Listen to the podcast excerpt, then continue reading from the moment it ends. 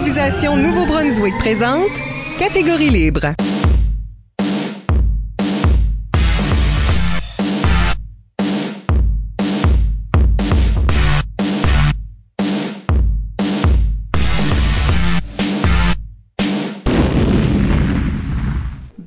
À l'émission Amateur de l'impro. Au microphone Isabelle Gauguin et à mes côtés mon co-animateur Michel Albert. Bonjour Isabelle. Vous écoutez peut-être en radiodiffusion ou sur les ondes de notre partenaire principal CKUM, le 93,5 FM à Moncton, ou à une autre station du réseau des radios communautaires du Nouveau-Brunswick, ou bien encore en balado-diffusion ou podcast. D'une façon ou de l'autre, bienvenue à un autre épisode de Catégorie libre, une production d'improvisation Nouveau-Brunswick qui cherche à enregistrer des entretiens avec les improvisateurs et les improvisatrices de la province pour faire un survol de leur carrière et explorer leur démarche artistique, ainsi que débattre les grandes questions qui entourent le métier d'art qu'on appelle l'improvisation.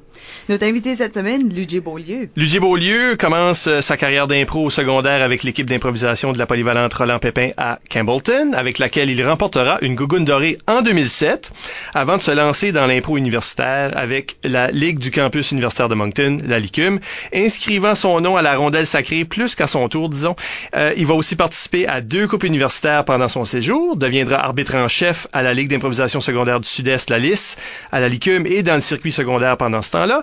Et après des études en art dramatique qui se terminent avec un one-man show bien coté, il devient comédien professionnel et, entre autres, cofondateur du Théâtre de la Cigogne, Bienvenue à l'émission, Ludger. Ben, merci beaucoup. Merci d'être là, Ludger. On parlera avec toi de ta carrière et ta démarche artistique d'abord, et dans la deuxième moitié de l'émission, de ce qu'on appelle la mise en scène en improvisation. Est-ce que ça s'improvise, ça? Mmh.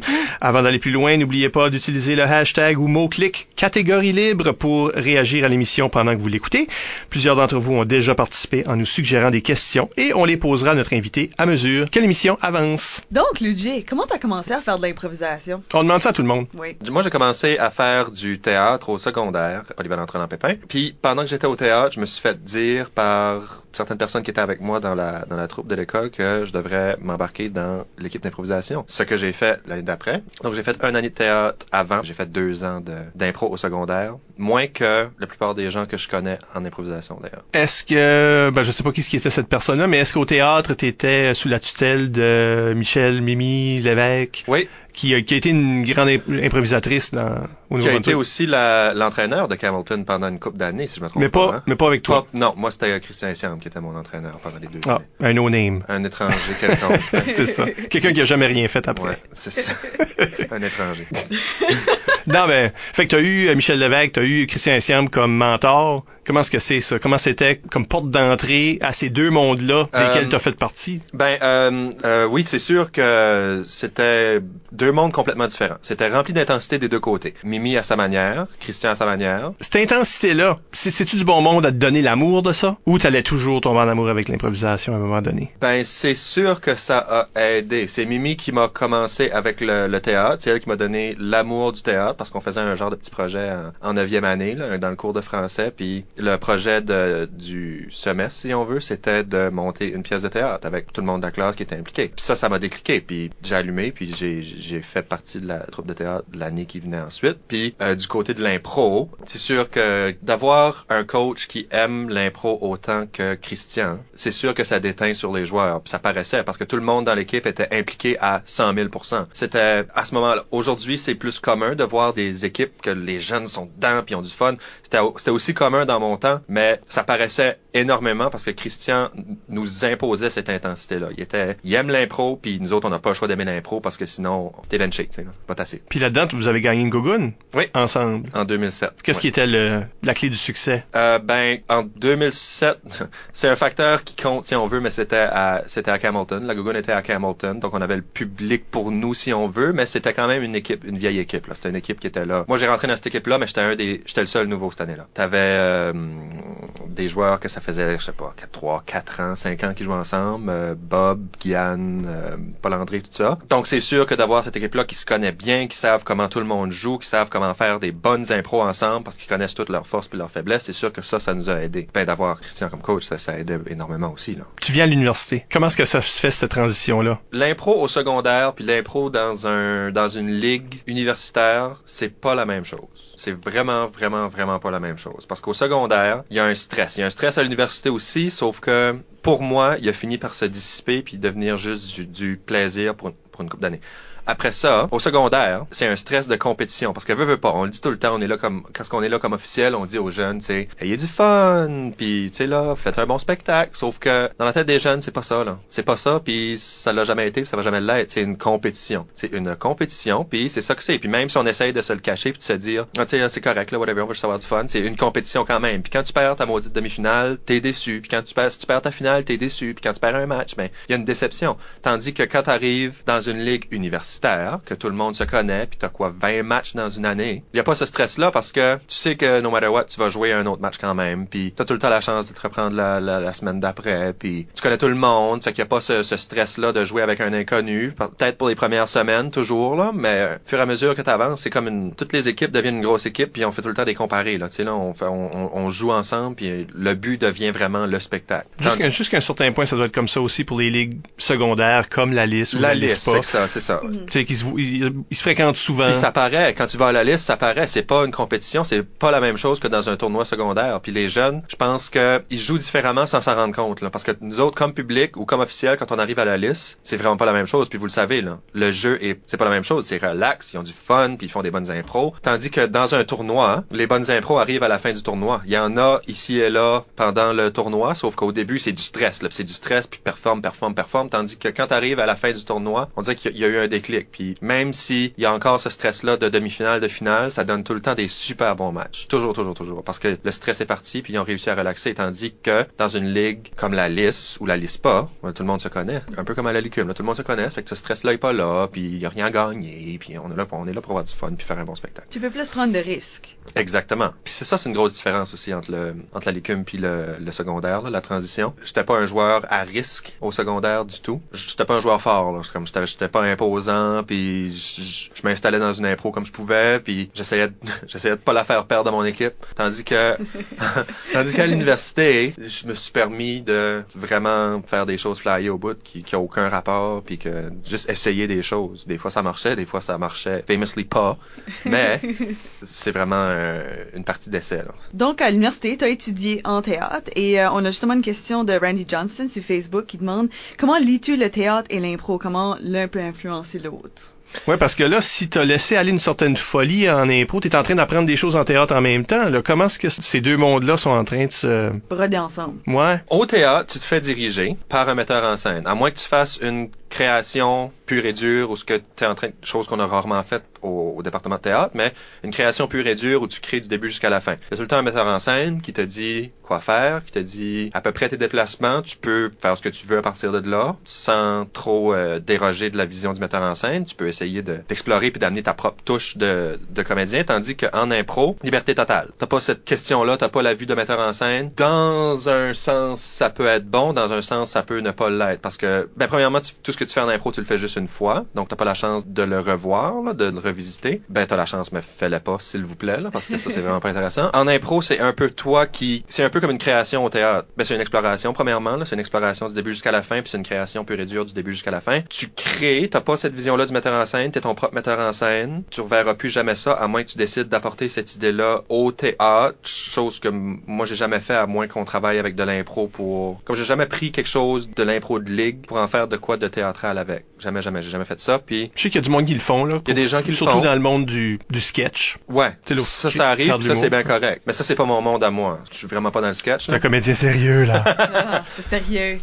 J'ai fait du théâtre sérieux, donc quand donc je me verrais difficilement.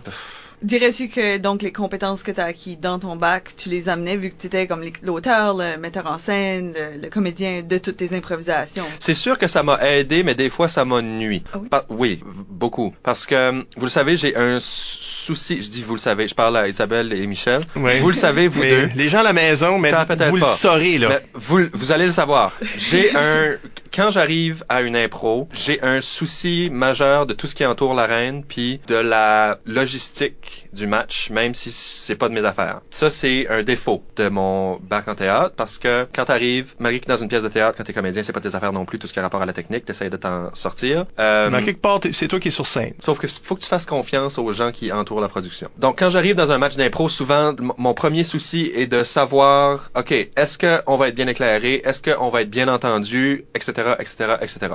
Ça c'est, je crois, un défaut. Je le fais quand même, je le sais, mais c'est un défaut qui a rapport justement au bac parce que j'ai tout le temps, tout le temps, tout le temps ça en arrière de la tête. Même quand je joue, si la scène est mal éclairée, chose qui arrive souvent en improvisation, on joue dans des écoles puis c'est pas, pas évident de bouger. Pas... Même quand je suis en jeu, souvent ça m'arrive de, ça me déconcentre parce que je suis en train de jouer puis je vois une personne qui est à côté de moi qui a pas nécessairement le souci de la chaleur du spot, qui sait pas qu'elle est pas bien éclairée puis elle est dans le noir puis cette personne-là est en train de jouer puis moi je décroche je décroche puis j'essaie de trouver une manière de, la ramener. Ça c'est mon souci de mise en scène si on veut là. On pourrait y revenir plus tard, mais c'est un, un de mes soucis. Ça, ça me revient tout le temps. Ça, c'était la nuisance. Là. Mais du côté, tu sais, je te parlais, des fois ça m'a servi, des fois ça m'a nuit. J'essaye tout le temps de... Je me suis tanné vraiment vite de l'impro de ligue, peut-être à cause de ça, parce que ça venait... Je trouvais que pour moi, pour les autres, peut-être, mais pour moi, je trouvais que ça venait un peu répétitif, puis on faisait tout le temps les mêmes affaires, puis je, je me permettais pas d'explorer assez. Donc, rendu surtout à mes dernières années à la Licume, j'essayais, quand j'étais là réveillé, parce que quand ça me tentait d'être là, j'essayais d'explorer, j'essayais d'aller plus loin, puis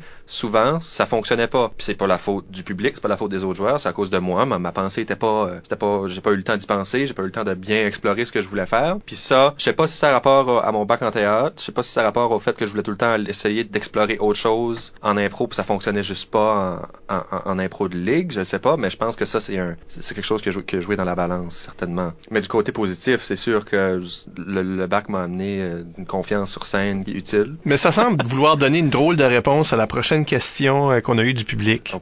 Euh, Martin Légère sur euh, Twitter demande pourquoi t'aimes jouer de l'improvisation? Hey, Mais là, c'est pas clair que t'aimes ça. Oui, c'est ça. Non, ben, c'est ça, je suis en train de dire ça. Je vais m'expliquer encore parce que vous, vous le savez. J'ai eu du fun à la licume pour peut-être deux années et demie. Puis après ça, j'ai commencé à me tanner. Puis j'ai commencé à trouver que, tu sais, on faisait juste ça pour faire ça. Puis ça s'est beaucoup amélioré d'ailleurs. Je félicite la, la ligue en ce moment. Mais je trouvais que dans les derniers bouts, on n'explorait pas. Puis on était juste là pour faire les mêmes affaires qui faisaient rire le public. Puis on n'essayait pas de leur donner un bon show. On voulait juste les faire rire. Puis il y a une Tu parles, différence tu parles de ta cohorte. là. que de ma cohorte. Puis je suis pas en train de, comme je suis un des coupables, je suis pas en train d'accuser personne, je suis un des coupables. Puis on, on voulait juste essayer de faire rire le public à place de donner un bon show. Puis il y a une différence. Il y a une grosse différence entre faire rire le public puis donner un bon show. Parce qu'une joke de pète là, tu sais, ça va faire rire, ça va tout le temps faire rire. Tu sais, puis caca, ça va tout le temps faire rire. Sauf que c'est pas un bon spectacle. J'appelle pas ça un bon spectacle. On n'a pas fait penser le public, puis le public va pas penser à nos impros à la fin en s'en allant chez eux. Puis si Non, ils sont pas dans l'auto en train de faire Hum, pipi caca. Pipi caca. Hmm. Mm. Mais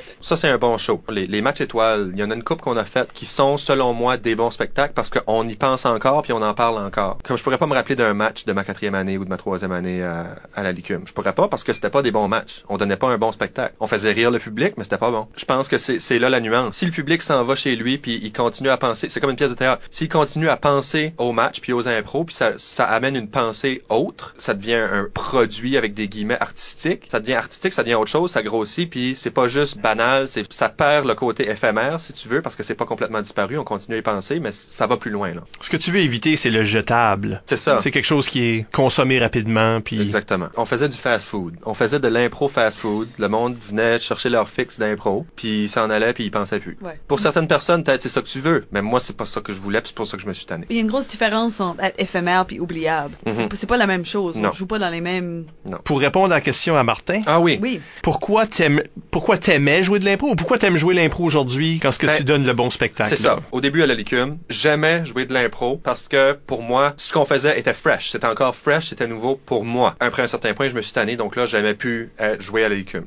J'aimais, plus ça. Maintenant, ce que j'aime dans l'impro, c'est justement les matchs étoiles qu'on fait dans des, la formule impromptue, la formule un long match avec des challenges ou un- une longue histoire ou des longues impros, des challenges. Essayer de faire de quoi qui, du début, tu te dis, c'est ça, marchera pas, puis là, tu le fais. Puis là, ça, ça te donne un, ça, ça te donne un rush d'adrénaline. C'est ça que j'ai pu. De l'impro de ligue, j'ai perdu, ça fait longtemps que j'ai perdu perdu l'adrénaline. Ça me stresse plus. Puis ça, ça, ça, c'est un problème. Ça me stresse plus d'embarquer dans une arène puis faire un impro. Ça me...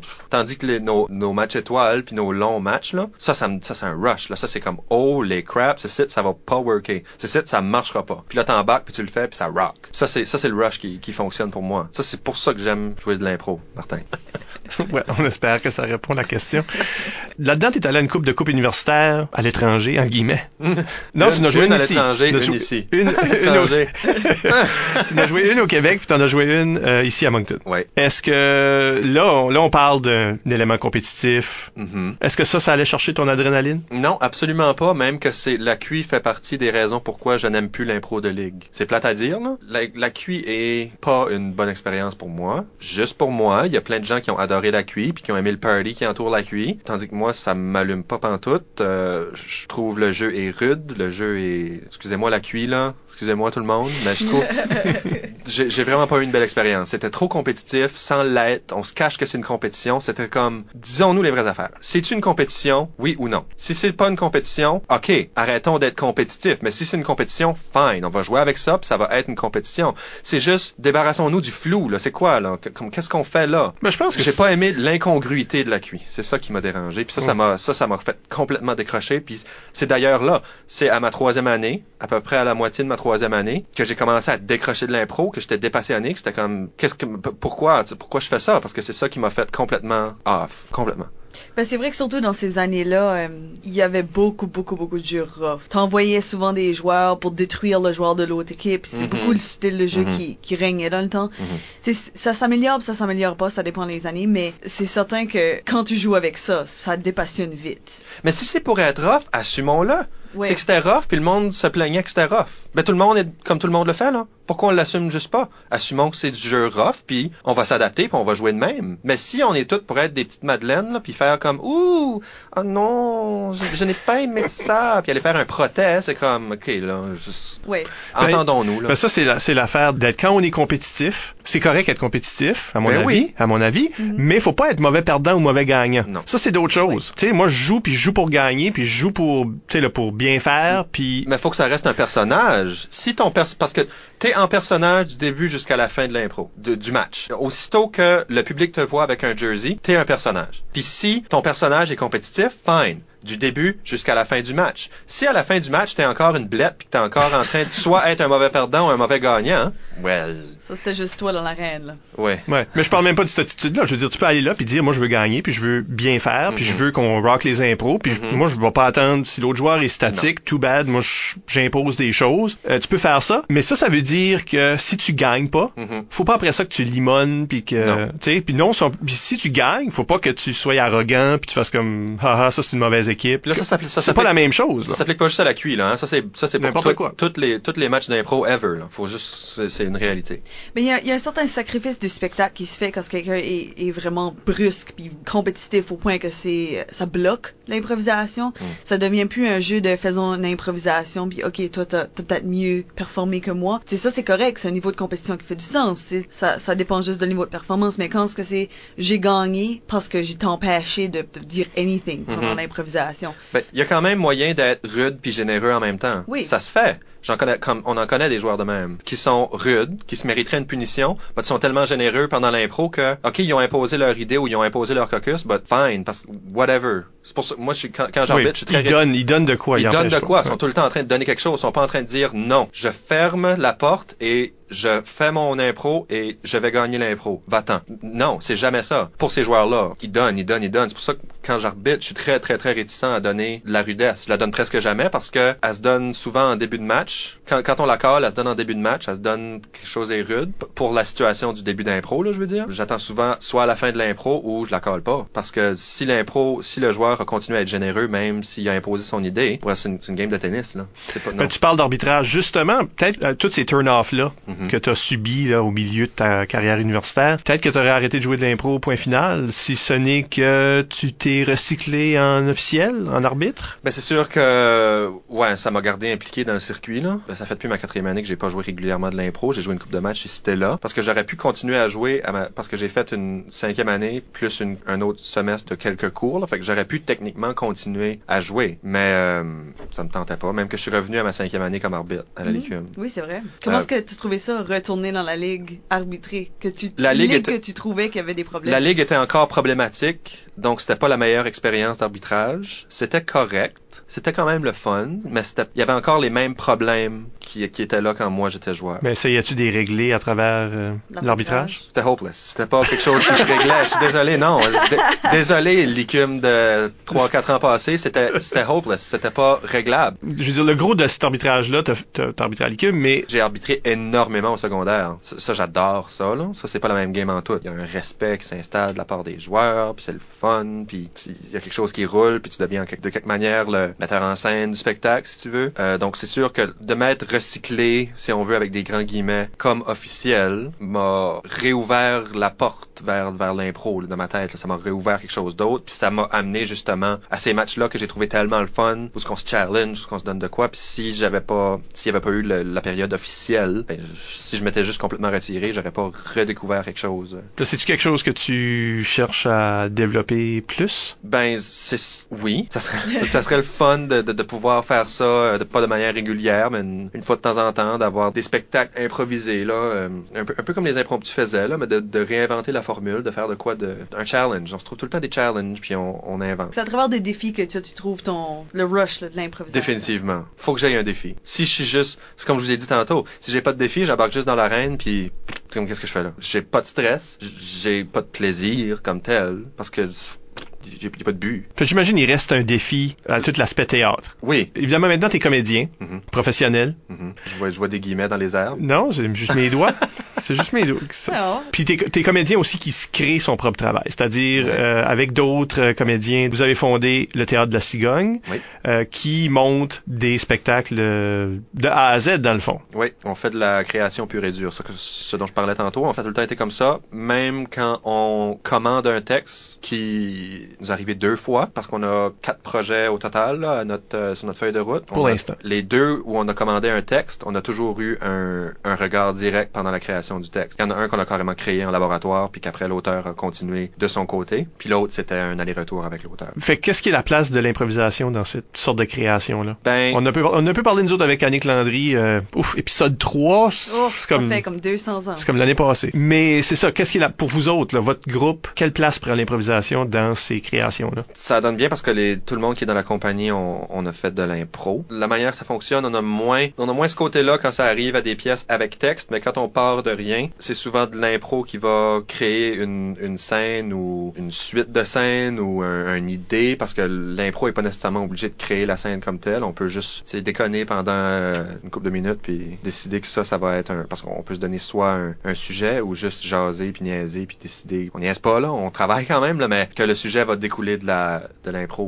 ou, de la discussion. Donc c'est tout le temps. C'est sûr que quand on part de rien, il faut qu'on improvise là. On peut pas juste s'asseoir puis c'est impossible, c'est plate. Si on s'assoit puis on crée le concept du spectacle sans le tester as we go, well c'est quoi? On n'a pas de recul, on n'a pas de regard, on n'a rien là. On a juste on crée un concept vide. Tandis que si on improvise pendant toutes les étapes puis on, essaye de créer des choses, puis je parle pas nécessairement de l'improvisation debout où ce qu'on se donne un personnage puis on c'est pas c'est pas nécessairement ça là. C'est juste un flux d'idées là comme un Tu dirais que c'est les mêmes muscles. Ben oui, un brainstorm puis une impro, c'est les mêmes muscles qui travaillent. C'est la même chose dans le cerveau. Là, tu juste, tu laisses sortir les choses. Tandis qu'un brainstorm, tu sors tout.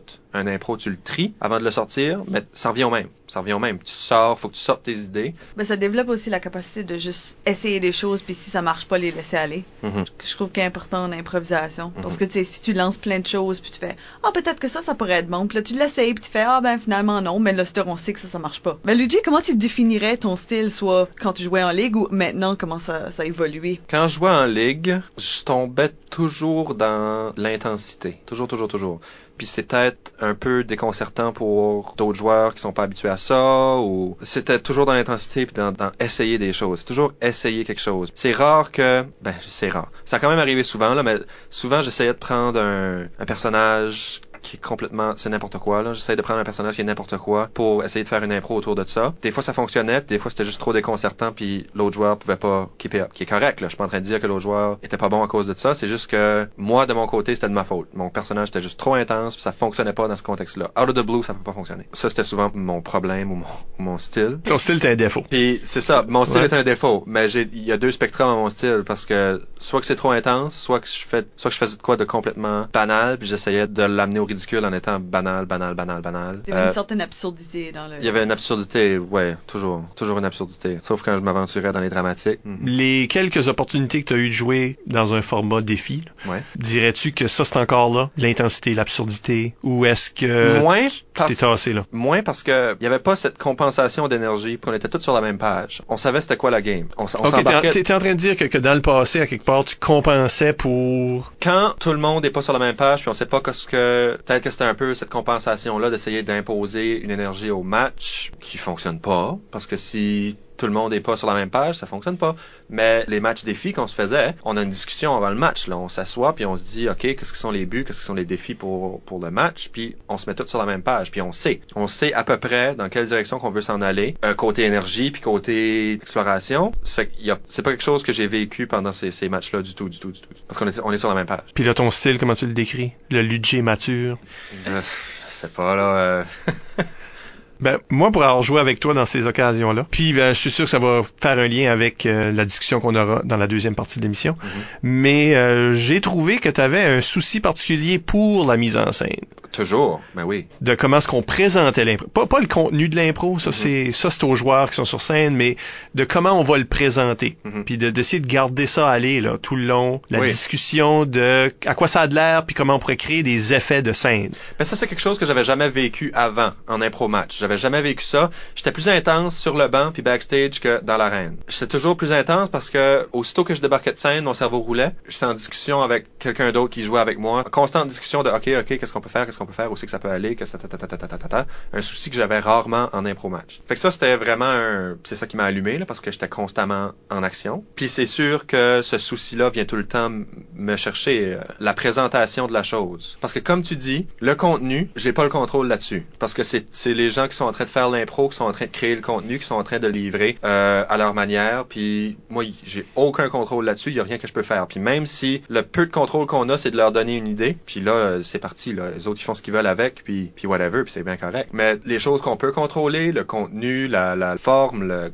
comment on va présenter un tel sujet ou où, est-ce qu'on peut aller avec ça, qu'est-ce qui est le fil conducteur, qu'est-ce qui va, qu'est-ce qui est l'élément déclencheur, qu'est-ce qui va être le point final, qu'est-ce que là, comment est-ce qu'on peut faire un effet quelconque, là, ça c'est quelque chose qui m'allume puis que je suis tout le temps, tout le temps, tout le temps en train d'y penser. Est-ce que tu penses que c'est pour ça que t'aimes le rôle de l'arbitre, qui est beaucoup plus un rôle de mise en scène, de structure, de genre de jouer avec la façon que quelque chose est encadré? Mhm. C'est sûr, parce que euh, on en parlait tantôt, étant arbitre, c'est pire quand je suis arbitre. Quand je suis joueur, c'est moins pire, je me soucie moins, malgré qu'à l'écume je le faisais beaucoup, là, mais je me soucie moins de tout ce qui entoure la bubble, là, le bonbon autour du spectacle. Mais quand je suis arbitre, là, là, je care. Je veux que ça soit bien éclairé, je veux qu'on nous entende, je veux qu'on puisse nous voir. C'est la première affaire que je fais en entrant dans une salle. Je le fais pas parce que j'aime pas ça, là. Comme je rentre, puis je veux faire sûr qu'on est bien éclairé parce que j'aime ça, faire ça. Mhm. Puis c'est- un souci que j'ai beaucoup en, en étant euh, arbitre, probablement pour ça que oui, j'aime j'aime beaucoup ce rôle-là parce que il y a tout le temps il y a ce, il y a ce côté-là là, il y a parce que veux, veux pas, c'est un peu une mise en scène quand tu donnes un thème à une équipe, c'est une mise en scène dans un sens, tu leur donnes ça puis là ils font ce qu'ils veulent avec là, mais c'est- un peu comme la même chose que être backstage comme je parlais il y a, il y a quelques secondes là. Parce que toi, t'es connu pour écrire tes thèmes à la table de statistiques pendant le match. Oui, j'ai déjà fait Je ça. sais pas, je sais pas si c'est euh, correct de dire comme je, je sais pas si c'est une accusation dans le vide. Ben non, Une exagération, J'ai j'ai déjà mais- fait ça, oui, oui.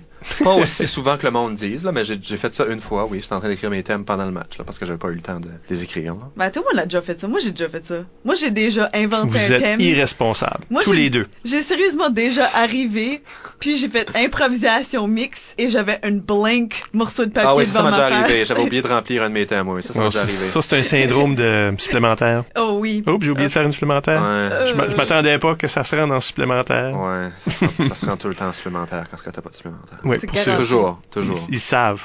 J'ai écrit une improvisation supplémentaire. C'était vraiment un mauvais thème à votre- un, un arc-en-ciel. Puis là, à m'amener, il a fallu que je l'utilise. Puis là, je n'ai jamais écrit back. Puis ça, c'est mon historique d'écrire des supplémentaires.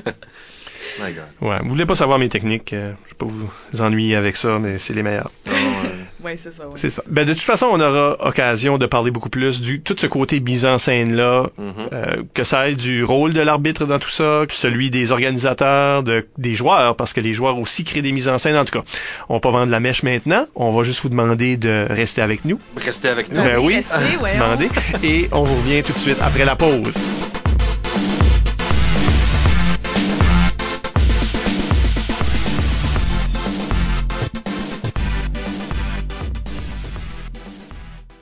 On est de retour à l'émission Catégorie libre. Euh, Michel Albert au microphone avec Isabelle Gauguin Allô? et notre invité Ludger Beaulieu. Allô? Le- on t'a invité aujourd'hui, entre autres, pour parler d'un concept qui ne semble pas relié vraiment à l'improvisation, mais qui l'est, et euh, on a nommé la mise en scène. Pour l'expliquer aux gens qui écoutent, qu'est-ce qu'on veut dire par mise en scène en improvisation? Et je lance la question à tout le monde. C'est plus une conscience de... Parce qu'il n'y a pas de metteur en scène en impro, sauf soi-même. Donc, c'est plus une conscience de tout ce qui entoure le jeu. Que ce soit ton emplacement dans l'arène, que ce soit euh, ton ta place dans un spot, faire sûr que tu es éclairé, que ce soit parler assez fort pour faire sûr que tout le monde t'entend, parce que ça, c'est souvent un problème. là. C'est plus une conscience personnelle de ça. C'est ça la mise en scène, puis ça vient de soi-même. Parce que la seule, la seule apport de mise en scène qui vient de l'arbitre, c'est le thème. Que la pièce sera tant de joueurs, que la pièce sera... Ben, je dis une pièce, Ben, mais- la carte, là, la carte. Ouais. La mise en scène doit venir du joueur et du joueur seulement. Ça peut pas venir des autres joueurs. C'est vraiment personnel, la mise en scène en impro, je crois. Parce qu'un autre joueur peut pas être en train de te dire pendant que tu joues, euh, tu sais, parle plus fort ou tasse-toi d'un côté. Puis non, si il, le fait, Il peut parce que, à quelque part, si tu as de l'écoute, ouais. en plus d'une conscience Oui, du soi, oui, oui. ils vont suggérer des choses par leur propre emplacement. Mhm. Tu sais, si toi tu veux qu'un joueur vienne plus en avant de l'arène, toi tu vas aller en avant. Ouais. Tu vas attendre qu'il te rejoigne. Puis je dirais qu'une fois que tu as cet accès-là à... T'es conscient de qui tu es, euh, t'es- si t'es bien situé puis que t'es clair. Mhm. Ce dont tu parlais, là, c'est beaucoup à propos d'être clair. On me voit, on m'entend, c'est clair, mon action est claire. Mais une fois que tu as ça, Mhm. là, tu peux jouer beaucoup plus, ajouter de la, des éléments de mise en scène pour créer des effets. On pourra peut-être parler de ça aussi. Tu parles beaucoup de clarté, mais c'est vraiment, je pense que la mise en scène, c'est une, une fois que tu as confiance en la clarté que tu as, tu peux passer à autre chose. Mais tant que tu pas passé cette étape-là, d'être confiant en ce que tu dis, en ce que tout le monde t'entend, puis en ce que tout le monde te voit, tu peux pas dépasser ça. C'est une étape qu'il faut que tu passes avant de pouvoir faire un matériel de qualité. Là. Parce que si tu as tout le temps en tête ça, t'es pas confiant en ce que tu fais, ben ça se sent là. Un joueur qui est pas confortable dans une arène, ça paraît. Ça paraît, puis peu importe ce qu'il va dire, tu vas parce que pour le public, c'est aussi une étape à dépasser. Ça paraît. Si tu le vois, tu, tu bloques là. Tu pourras pas écouter ce qu'il dit. Puis ça affecte toutes les autres facettes de l'improvisation aussi. Mhm. C'est si t'es pas clair et confiant dans ta présence là, ben ça affecte ton personnage, ça Mm. affecte la façon que tu crées ton histoire, parce que tout a l'air un petit peu plus à moitié fait. Oui, exactement. Ouais. Une fois que tu as maîtrisé la clarté de ton geste, de ta voix, de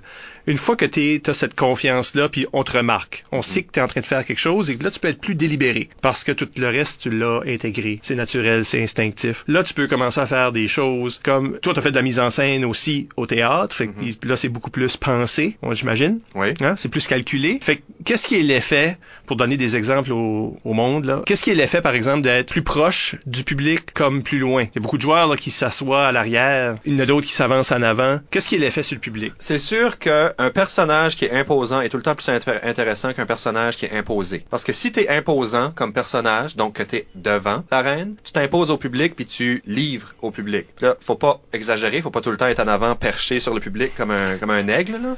Il faut il faut trouver un juste milieu, mais un personnage imposant va tout le temps être plus intéressant à regarder. Puis ça, c'est un gros aspect de mise en scène. Si t'es assis, si t'es vaché sur en arrière sur la bande, ben sorry, mais moi je t'écoute pas. Ça, c'est un signe de peu de clarté. c'est un signe de peu de clarté puis c'est un signe de manque de confiance parce que s'asseoir en arrière à moins que ça ait un but précis dans ce que tu es en train de faire si tu es obligé d'être assis fine va t'asseoir mais sache que si tu es dans le fond de l'arène c'est plate c'est plate pour tout le monde dans le public puis si je suis arbitre puis un joueur va s'asseoir en arrière pour aucune raison ben tu peux croire que moi je vais le prendre par la jambe puis je vais l'avancer parce que c'est inintéressant c'est plate ça a aucun impact sur le public c'est Ça mène à un statisme. hein. c'est ça. C'est comme avoir la TV euh, pas forte là, qui joue en background. C'est comme tu sais qu'elle est là, mais Est-ce qu'il y a moyen d'utiliser ça pour avoir un effet sur l'improvisation? je pense que oui. Mais comme je dis tantôt, il y a un juste milieu. Il faut qu'il y ait un but. Il faut toujours qu'il y ait un but. Tu peux pas juste décider que tu vas t'asseoir en arrière pour être moins imposant. Il faut qu'il y ait un but logique à ce que tu vas faire. Parce que si tu fais juste ça pour faire un effet, ça paraît. Ça paraît tout le temps. Le public est pas niaiseux là. Le public sait, puis ça paraît. Peut-être qu'il sait pas pourquoi ça paraît, mais il sait puis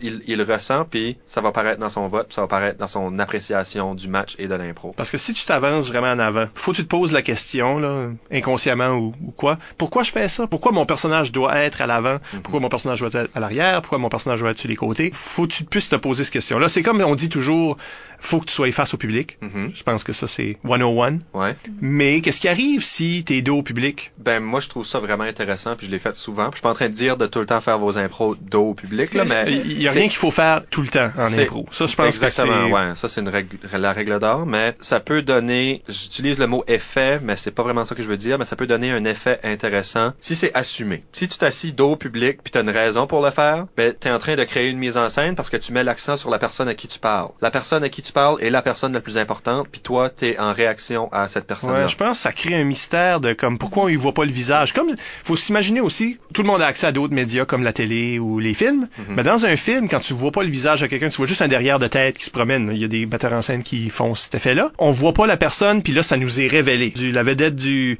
du film nous est révélée tout d'un coup, puis avec une expression. C'est un punch. Ça peut être la même chose en impro. On peut s'imaginer que des mises en scène comme ça peuvent fonctionner sur une scène d'improvisation. Oui, ça fonctionnerait pour, en effet, pour créer un punch, pour créer cette, cette ambiance-là, ou pour simplement balancer la scène. Parce que, si- comme je disais tantôt, si tu veux qu'un personnage soit important, fais les autres joueurs la regarder. Toujours. Si les autres joueurs sont en train de regarder cette une personne-là, ben, dans ta tête, comme public, tu vas te dire, ben, ok, mais moi aussi, faut que je regarde cette, faut que je regarde On cette suit les personne-là. yeux. Puis ça, c'est, ça, c'est pas juste une règle, c'est pas juste une, une, une règle en impro, là. C'est une, c'est une règle C'est une règle en art c'est visuel. une règle en art c'est- visuel, ouais. c'est une, règle- c'est une règle en théâtre, c'est une règle dans la vie. là. Si tout le monde regarde quelque chose, tu vas le regarder toi aussi, même s'il y a rien là. C'est le- l'exemple de regarder dans le ciel, là, puis euh, oh mais qu'est-ce que c'est que ça? En pointant dans le ciel, ben tout le monde va regarder, tout le monde. Ça donne de l'importance à quelque chose. Le regard donne l'importance. Puis si toi comme joueur tu décides que l'importance est là, ben tourne vers cette personne-là. Ça m'arrive souvent quand je joue, d'ailleurs, d'arrêter de penser au public puis de vraiment me donner à, cette, à ce personnage-là parce que c'est ça qui est important tout de suite. De pas penser aux 45 degrés puis de ok faire sûr que le public m'entend. Le public va m'entendre peu importe ce que je fais là. Si je suis capable de projeter, même si je me mets dos au public, le public va m'entendre. Si je mais je donne mon attention à cette personne-là, mais cette personne-là devient le, le focus point. C'est un peu ce que tu veux dire là, quand ce que une fois qu'il faut intégrer tous ces éléments là de base, parler fort, etc. C'est ça. Faut jamais être en là, train de penser à ça. là. Là, on peut faire des choses Ouais. qui semblent briser ces règlements-là, mais c'est justement parce que tu, tu sais exactement comment fort qu'est ta voix, tu sais exactement où ce que t'es puis que t'es remarqué. Ouais, Quelque chose que les joueurs font souvent là, quand ils sont incertains, ouais, c'est euh, même rentrer vite, faire quelque chose vite puis disparaître vite. ouais. Puis là, t'es juste, qu'est-ce qui vient de se passer? Parce qu'ils n'ont pas pris le temps de Faut se poser là. Quand tu rentres, là, c'est correct de, de faire comme, OK, les autres joueurs m'ont-tu remarqué? Le public m'a-tu remarqué? Quand les yeux se virent vers toi, fais ta chose. Parce que là, t'es remarqué. Tu sais, c'est des gens d'entrée, sortie qu'on qu'on peut pas contrôler comme au théâtre parce qu'il arrive, tout le monde sait pas que ça va arriver, cette affaire-là. Une chose que j'aime pas, c'est quand c'est la voix qui amène le regard du public vers toi. Quand c'est, quand faut que tu cries pour attirer le public vers toi, moi je pense que c'est pas une bonne move. Parce que t'es en train d'arracher l'attention ailleurs pour l'amener vers toi, à place de laisser ça arriver. Si t'assumes ce que tu fais puis t'embarques dans l'arène en assumant ce que tu fais, peu importe ce que t'es en train de faire, le regard va se rendre vers toi éventuellement. Puis s'il se rend pas vers toi, well, take a hint puis change quelque chose. Oui, t'as pas rentré à la bonne place. Tu sais, il y a du monde qui font ça, là. Ils vont rentrer juste dans un coin, Mhm. En avant, dans le coin, Ouais. ou ce qui sont comme peut-être, tu sais, vraiment équi- équidistants et équivalents à des joueurs qui sont sur le banc. Mhm. Tu remarques pas cette personne-là, elle est, attends, es-tu en jeu, cette personne-là? Mhm.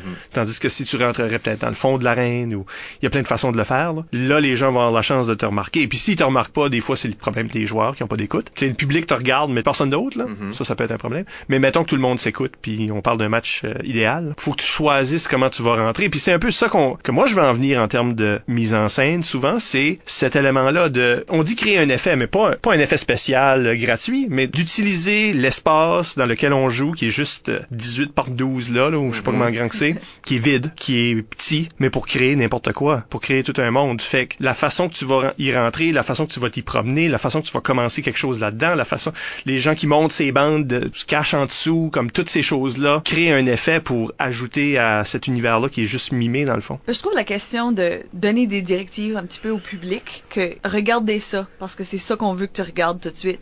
Parce que tu peux vraiment t'amuser avec ça. Euh, je me rappelle quand j'ai euh, j'ai monté une pièce de théâtre quand j'étais en 12e année. Puis, euh, Félicitations. merci, bravo. merci. Euh, c'est le high point de ma carrière.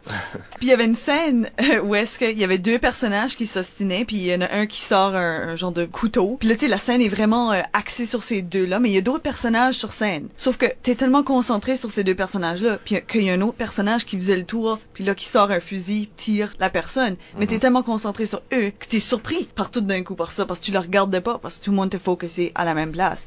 Mais je pense que tu peux beaucoup t'amuser avec son improvisation. C'est le même principe que, tu sais, si t'as quelque chose dans tes mains, tu sais, t'as les mains fermées ensemble, puis tu regardes dans ta main, tu dis rien en tout, tout le monde va éventuellement regarder tes mains. Ils sont comme, ah, il y a quelque chose d'intéressant là. Ben, je, Mhm. je vais me concentrer sur ça. Prends plein de choses autour qui se passent. Mais c'est c'est important parce que c'est silencieux, puis on, on, on se concentre là. Ouais, ben c'est mon visage caché de tantôt là. Si tu caches quelque chose, puis c'est évident que tu caches quelque chose, puis ça pose une question, puis là, le public veut savoir qu'est-ce que tu caches. Donc quand tu vas révéler cette chose-là, ça va avoir un impact. Tandis que si tu donnes tout au du début, il y a rien de caché, il y a rien de Mhm. mystérieux. C'est intéressant pour jouer avec des émotions aussi, dans ce contexte-là. Sais, quand c'est dos public, t'as pas un bon feeling de est-ce qu'il est fâché, est-ce qu'il est triste, est-ce que. Qu'est-ce que la personne est en train de filer? Il y, a- un genre de suspense qui se passe. On parlait aussi d'emplacement dans la, dans la, on parlait de donner des consignes sans vraiment donner des consignes aux autres joueurs. Ben, l'emplacement du joueur dans l'arène va indiquer s'il ouvre la porte ou non à un autre personnage. Si t'es plein centre puis t'es en train de faire, t'es en train de monologuer, ça prend un joueur brave pour embarquer briser ça, là. Mais si t'es de retrait, de côté, puis t'es en train de parler puis tu ouvres la porte à quelque chose d'autre. T'es en train de donner une consigne à, à l'autre équipe Ouais, ou à ton équipe. c'est-tu de- un, c'est-tu un monologue ou c'est juste une aparté? Parce que si je suis de côté, là c'est juste une aparté, puis les autres personnages peuvent aller vivre dans l'espace vide que j'ai laissé. Si je suis en plein milieu en train de parler au public, ben c'est beaucoup plus qu'une aparté, c'est un one-man show cette affaire-là. Là. Mhm. C'est qui ces autres personnes-là qui rentrent?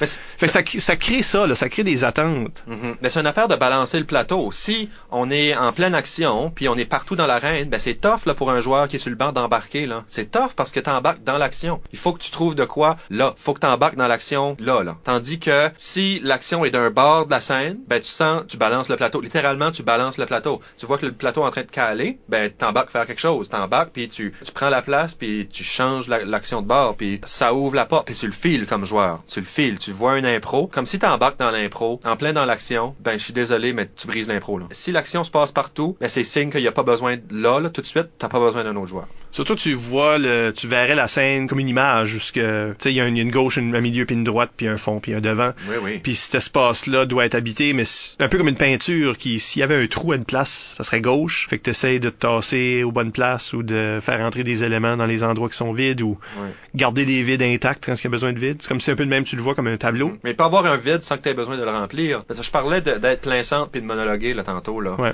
Mais si t'es plein centre en train de monologuer, ben tous les espaces sont remplis là. T'as pas besoin de balancer le plateau parce que l'attention du public est là puis il y a pas de trou, il y a, rien l'attention est là. C'est ça que je dis, c'est tough pour un joueur d'embarquer là. Puis si c'est tough, ben comme je disais tantôt, take a hint. Est-ce que vraiment t'embarques dans une impro parce que tu veux amener quelque chose ou t'embarques dans une impro parce que tu veux te faire voir? Puis là est la question. Puis si ça c'est la question de mise en scène personnelle si tu sens que tu déranges ou t'embarques dans une impro mais t'es pas confortable puis tu veux pas te faire voir, ben si tu veux pas te faire voir, t'es pas nécessaire. Ton idée, autant bonne qu'elle peut être, n'est pas nécessaire au bon fonctionnement de l'impro puis à ce qu'elle soit bonne. C'est juste ça, puis c'est dommage, mais ton idée, même si elle est bonne, peut-être qu'elle est pas nécessaire. Pense-y, là. Comme vraiment, pense-y.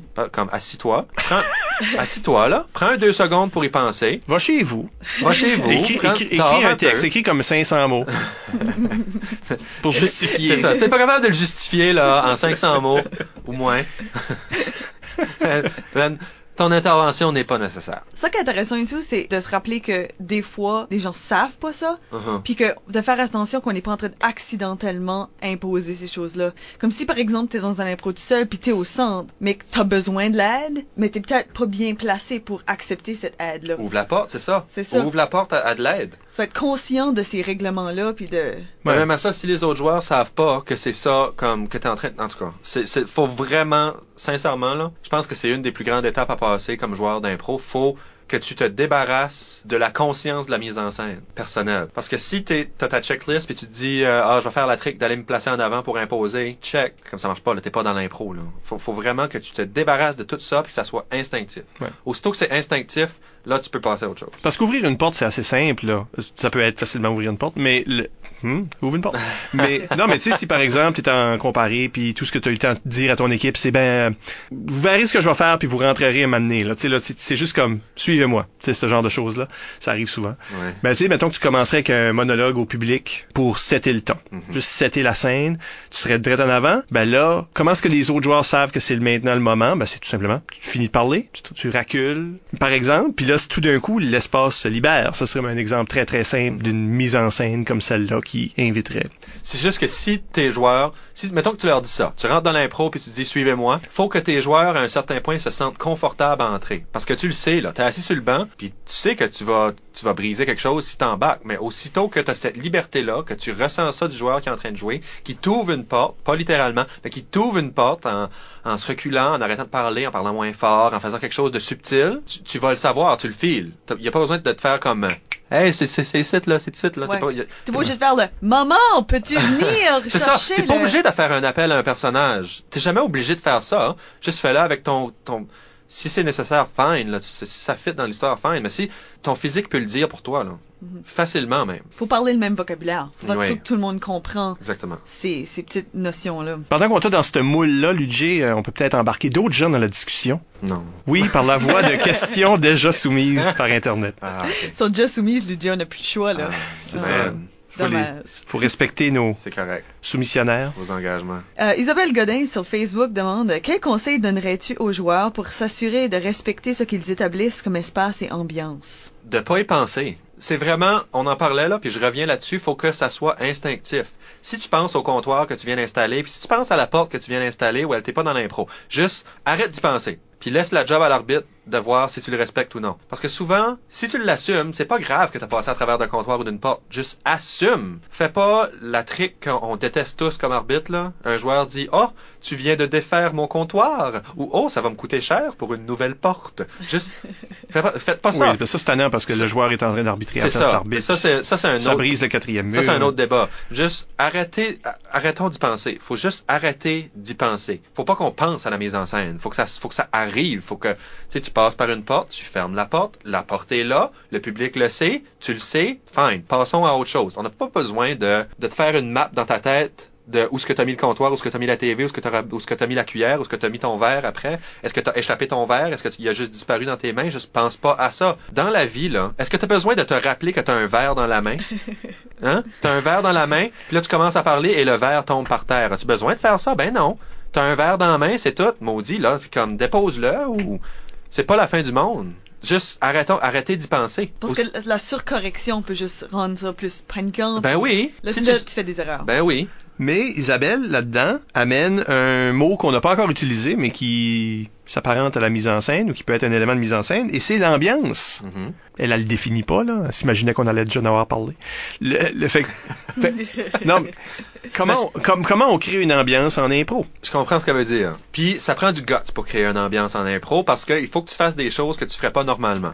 Il faut que tu rentres, il faut que tu fasses quelqu'un qui juste traverse, il faut que tu fasses euh, du vent, il faut que tu fasses un son, il faut que tu fasses une porte qui se ferme, il faut, que tu- faut, faut que tu crées quelque chose. Si si c'est le Far West, il faut que tu fasses des, des chevaux qui marchent au loin, il La, faut la tu- tumbleweed qui la, passe. la tumbleweed, tu sais là, euh, un coup de fusil au loin, quelque chose. Il faut, faut que tu l'installes. la musique de Western Spaghetti. Mais c'est ça, ça prend du guts. Une fois que tu as installé ça, t'es pris avec, là. Sorry, mais t'es pris avec le, avec les chevaux au loin, puis avec la tumbleweed, puis t'es pris avec ça pour le restant de l'impro. Mais c'est une chose intéressante que des joueurs peuvent faire, par exemple, pour participer sans être un personnage. Oui. C'est-à-dire, tu sais, là, les, les joueurs souvent, surtout en tournoi où tu as moins d'occasions de jouer, parce qu'il y a- moins de matchs Ouais. dans ta vie là, immédiate. Puis il y a des joueurs qui jouent peut-être moins ou qui, ont, qui sont pas encore, sont encore jeunes, qui essayent de se trouver des places à jouer. Mais des fois, la place à jouer, est pas, tu sais, il y a pas, il y a pas tellement de rôle de moteur dans Ouais. un match où ce que tu pourrais juste rentrer puis jouer puis faire une atmosphère. Ben, tu, c'est ça. Moi, je- moi, ça m'amène une question dans ma tête. Pourquoi on n'a pas de figurant en impro? On n'en a jamais. Puis quand on en a, les officiels les punissent d'avoir rien dit en embarquant dans, dans le jeu. Pourquoi? Pourquoi on peut pas? Mettons, restons dans le Far West, OK? OK. On est dans le Far West. On a installé l'ambiance. Tous les joueurs ont embarqué, chose que je ne recommande pas. Ouais. À Mais mettons que ça arrive. À la place d'avoir deux joueurs qui fait une ambiance, on est six. Puis on fait une ambiance, puis l'am- l'ambiance est installée, l'impro commence après 20 secondes. Le saloon est plein. Là. Le saloon est plein. Faut que le saloon soit plein, là. Tu peux t'imaginer que les gens sont là, puis le savoir, mais t'es deux personnes en train de se parler. Pourquoi, pourquoi les quatre autres sont pas en train d'être assis à une table, puis de boire, puis de jouer aux cartes? Ils peuvent. Ils peuvent? Ben oui, ils peuvent. Mais pourquoi on le fait pas? On le fait jamais. On ne le fait jamais. Ça arrive pas d'avoir des figurants parce que on est tellement pris avec le règlement de on donne Procédure euh, illégale. procédure illégale ou on a Mais peur là, t'as dit pour rien faire. Puis des fois, il y a des gens qui rentrent. Oui, mais ils pensent qu'ils font rien, sauf qu'ils ils créent une ambiance. Eh Ben, c'est ça. Est-ce qu'il crée une ambiance? Je pense que là, il faut que l'arbitre décide ça. Il était-tu en train de créer une ambiance ou souvent c'est quelqu'un qui est rentré vers la fin de l'improvisation, Oui. qui, a pas, qui attendait son tour, il a pas oui. contribué avant la fin. Mais il a pas rien, il a rien fait. Si, moi- si le joueur est en train de jouer aux cartes dans ton saloon, il a fait de quoi, là? Pas besoin de dire des mots pour être quelqu'un. Mais ce figurant-là peut pas juste être debout là, il n'a rien contribué autre que, qu'est-ce qu'il fait? Qu'est-ce que- qu'est-ce qui, qu'est-ce est ça? Ben, Qu'est-ce c'est qu'il fait? le problème. Parce que ça devient ça. Parce qu'on va tous se demander qu'est-ce qu'il fait. Ça Non, mais- comme- Il y a pas un figurant non plus, là. C'est, c'est des groupes. c'est ça, il est pas tout seul en train de jouer aux cartes avec du monde invisible. Sais, c'est ça. Faut pas qu'il y ait de monde invisible. Non. J'imagine C'est que non. un ou l'autre. Soit qu'il y a personne, il y a pas de figurant, soit que tout le monde est là. Puis ils sont en train de faire quelque chose. Oui. Ils sont soit invisibles, tout invisibles, ou tous là. Ben c'est un- c'est des, des règlements qu'il y a en théâtre. Là. Tu peux pas avoir dans la même pièce des objets mimés et des objets vrais. Un ou l'autre. Parce que tout d'un coup, tu sais, Mais qu'est-ce qu'elle a dans les mains? Mais qu'est-ce que c'est que ça? Je reviens au vert, là. C'est encore un verre. Cher public, c'était un verre. Ça ça m'obsède. Ça Vous le voyez pas, là, mais lui, il a des verres Ah. invisibles. Mais euh, fantastique. ça m'obsède. Je pense que aussi la réticence de faire de la figuration dans une impro, ça demande encore plus d'écoute que être en jeu parce que à un certain point là, ils seront plus dans le saloon. Faut que tu le saches. Faut que tout le monde, les quatre figurants, faut qu'ils se cachent en même temps. Bonne chance. Mais si le, le cue est clair, ben, il y aura pas de problème. C'est juste qu'on sait pas là. On, on sait jamais. De- dépendant des niveaux de, de jeu, de l'habitude, de l'écoute. Oui, ça pourrait causer des problèmes. Mais en même temps, ça pourrait être un risque intéressant à prendre. Définitivement. on prend des notes là. On prend des On notes. prend des notes. Ben, je pense qu'on oublie que le rôle de figurant, ça c'est un rôle de construction d'histoire. Tu sais, là, ça contribue à quelle sorte d'atmosphère, où ce qu'ils sont, qu'est-ce que ça a l'air, cette Ça crée des gens aussi qui existent. Fait que si jamais ils ont besoin de quelqu'un d'autre, il y a déjà des gens qui ont déjà un petit peu un personnage qui existe dans l'univers. On sait qu'il y a beaucoup de monde là, c'est comme si tu commences à te battre dans un saloon vide. Il y a C'est pas une d'impact. différente, il y a une différente situation, mais qu'est-ce qui arrive, c'est là, ils commencent à se battre. Ben là, il y a des gens qui peuvent réagir. Puis Ouais, les autres aussi commencent à se battre parce que c'est comme ça que c'est. ouais c'est ça. Ils sont juste en train de se battre en sourdine, en silence, derrière. Comme... Ça, c'est quelque chose d'important aussi, pas attirer l'attention complètement Et ça, des moteurs. Ça c'est, faut pas que t'attires l'attention Oui. du tout. Parce que là, ton figurant, c'est un joueur d'impro. C'est-à-dire, quand t'as des figurants sur un plateau euh, de télé ou film, oui, là-dedans, il y a des wannabes, là, qui veulent devenir Oui, comme... mais tu peux leur qui- dire, tu peux leur qui dire veulent des rôles. Tu peux leur dire Ouais, qui veulent des rôles, mais souvent c'est juste des gens de la place qui ont le look que ça prend, puis qui ont mis les costumes, puis qui ont décidé, ben oui, oui, on passe la journée euh, ici, là, euh, Dans un saloon. dans un saloon, dans, dans oui. un western. Ben oui, ça se peut. Ah oui. Euh, mais là, c'est des joueurs d'impro qui ont leur tête, puis qui sont habitués à jouer des moteurs, qui sont habitués à jouer les rôles principaux. Tu sais, c'est des- c'est comme avoir des comédiens qui sont aussi juste des figurants. Mais en plus, il n'y a pas un metteur en scène ou un directeur de plateau qui leur dit. Pchit. Donc, ça peut entraîner ces choses-là, mais en même temps, on peut appeler un figurant, puis il devient important, puis tout ce temps-là, c'est un figurant, puis tu réalisais pas. Tu sais, on fait semblant que notre impro est comme deux heures de long, là. tu sais, dans l'histoire, parce qu'il y a plein de choses Oui, comme ça oui. qui peuvent se passer, mais, euh, mais c'est des éléments comme ça, là, qui peuvent venir en jeu dans l'exemple. Ça prend du guts aussi, là, pour faire de la figuration. Ça prend vraiment du guts parce qu'il faut que tu rentres, puis faut que ne pas que t'attires l'attention. Faut que tu assumes le fait que t'es là, mais t'es du décor. Pour un joueur qui est habitué à faire le moteur, c'est top. Puis si, même si t'étais pas là, même si t'es juste des criquettes, t'es juste un bruit, là. T'es Mhm. des criquettes. T'es C'est- juste un son. C'est quand même la même chose, là. Faut que ton... Faut que ton cricket reste un cricket. Ton cricket peut pas devenir un personnage principal, là. C'est C'est pas exactement. Pinocchio, là. Parce que ça, ça devient... Parce que sinon, ça devient un punch plate, puis tu viens de détruire l'impro pour un punch plate, en faisant le cricket faire un punch. Là. C'est- On l'a vu souvent. Un son qui fait un punch, Mhm. hey, ça, on l'a vu, puis ça, ça c'est plate. Vraiment, là? Mais surtout quand c'est pas dans le ton de l'improvisation. Tu sais, on, on parle d'ambiance puis ça, puis tu sais, ça sous-entend qu'on est en train de faire quelque chose qui a une personnalité, tu sais, que, comme des traits spécifiques. On a peut-être été chercher une genre de à la manière d'eux pour créer une atmosphère. Puis là, quelqu'un fait quelque chose qui juste brise juste un, juste assez le ton de, de l'impro. Que là, c'est comme ah, bon, on vient de le perdre. Ouais, puis une des choses qui est difficile aussi avec ça, euh, on le voit souvent, là, c'est le bruit est-tu assez fort? Comme l'ambiance, mettons le, le cœur de chant, est-tu assez fort? Trop fort? Comment est-ce qu'on le module? Comment est-ce qu'on le réduit pour entendre le dialogue? Comment est-ce qu'on le ramène? Puis ça, ça peut être, si t'as plus qu'un joueur qui est en train de faire ces choses-là, ça peut être très difficile à contrôler. Quelque chose qui est intéressant, que, que je trouve que la seule vraie chose qui est intéressante avec euh, le fait d'être capable de jouer sur le banc. Au Québec, ils font beaucoup ça, où est-ce que tu as le droit d'être assis sur le banc, mais tu peux quand même participer avec des sons, ce genre Mhm. de choses-là. Puis je trouve que ça, c'est la vraie bonne utilité de ça. Mhm. C'est de s'amuser avec un genre de soundtrack pour l'improvisation. Comme euh, une couple d'années passées, on était à la, à la Coupe universitaire d'improvisation, puis c'était comme un genre d'impro de... Un personnage devenait fou, puis ça. Puis là, euh, j'ai deux joueuses, Amélie et René, qui euh, se sont mis à chanter une genre de chanson d'enfant, mais ralentie, puis tu sais, aiguë, puis tout d'un coup, tu sais, c'est- c'était pas trop fort, mais c'était juste fort assez que ça accompagnait bien l'action qui se passait. Puis ça, tout d'un coup, ça créait un effet. Il y avait de l'émotion, là, tout d'un coup. Puis ça, je trouve ça intéressant. Ouais. Mais complètement faisable des, du dedans de la bande, mesdames et messieurs. Oui. Juste pour dire, là, les joueurs du Nouveau-Brunswick. Mais qu'est-ce qui nous C'est ça, les règlements, Qu'est-ce qui, qu'est-ce qui nous empêcherait, qu'est-ce qui nous empêcherait, mettons que tu as deux joueurs qui sont en train de faire quelque chose, d'avoir les quatre autres joueurs qui embarquent, t'en as trois qui font du bruit, puis t'en as un qui dirige. Qu'est-ce qui nous empêcherait de faire ça? Rien. Bon, ben, on peut avoir des vrais metteurs en scène, là. Si t'embarques dans l'impro, puis t'es en train de faire quelque chose, ben, dans l'impro, dans l'arène, t'es en train de faire quelque chose, même si le public le voit pas, t'es en train de faire quelque chose. Oui. Il y, a rien qui nous Oui, empêche de est-ce que tu ça. serais en train de coordonner, Ben oui. faire, OK, le plus fort, le moins fort, Ben puis oui. tu garderais un œil, un œil, une oreille là-dessus. Ben oui.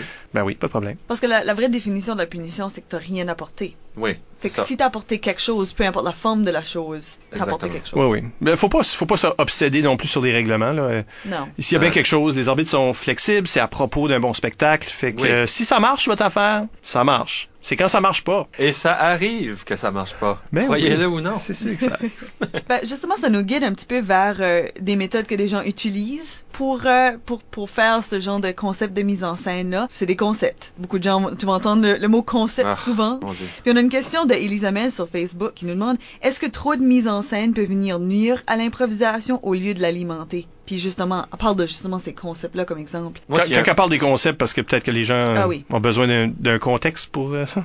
Mhm. Le- un concept, c'est quand ce que en pratique habituellement ou au préalable, là, ça peut être juste une idée en conversation, des joueurs ou une équipe ont une idée de mise en scène. C'est habituellement, c'est souvent une mise en scène. Ah, qu'est-ce que, tu sais, ça serait, euh, On est euh, chacun dans un coin de l'impro, puis là, euh, c'est ça, là, comme créer une mise en scène ou une structure à l'impro qui est Ouais, ouais. particulière. Puis ça, c'est intéressant, c'est intéressant à voir parce que ça change de la monotonie du, de la scène, des scènes habituelles.